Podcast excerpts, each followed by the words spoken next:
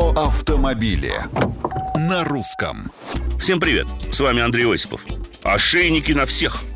Простите за резкость и прямоту, но именно такую реакцию вызвал у меня перечень данных, которые должны поступать в единую базу новой российской навигационной телеметрической платформы «Автодата».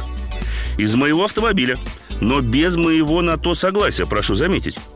По мнению авторов и разработчиков, озабоченных, конечно же, повышением уровня безопасности на дорогах, каждый движущийся по дорогам страны автомобиль должен собирать и передавать платформе свои точные координаты, информацию о направлении скорости движения, срабатывании систем стабилизации, ускорении или резком торможении, а также еще кучу диагностической информации, вроде работы указателей поворота, фар или двигателя – причем каждое сообщение должно содержать ВИН-номер транспортного средства, но не данные автовладельца. Будто зная одно, нельзя выяснить другое.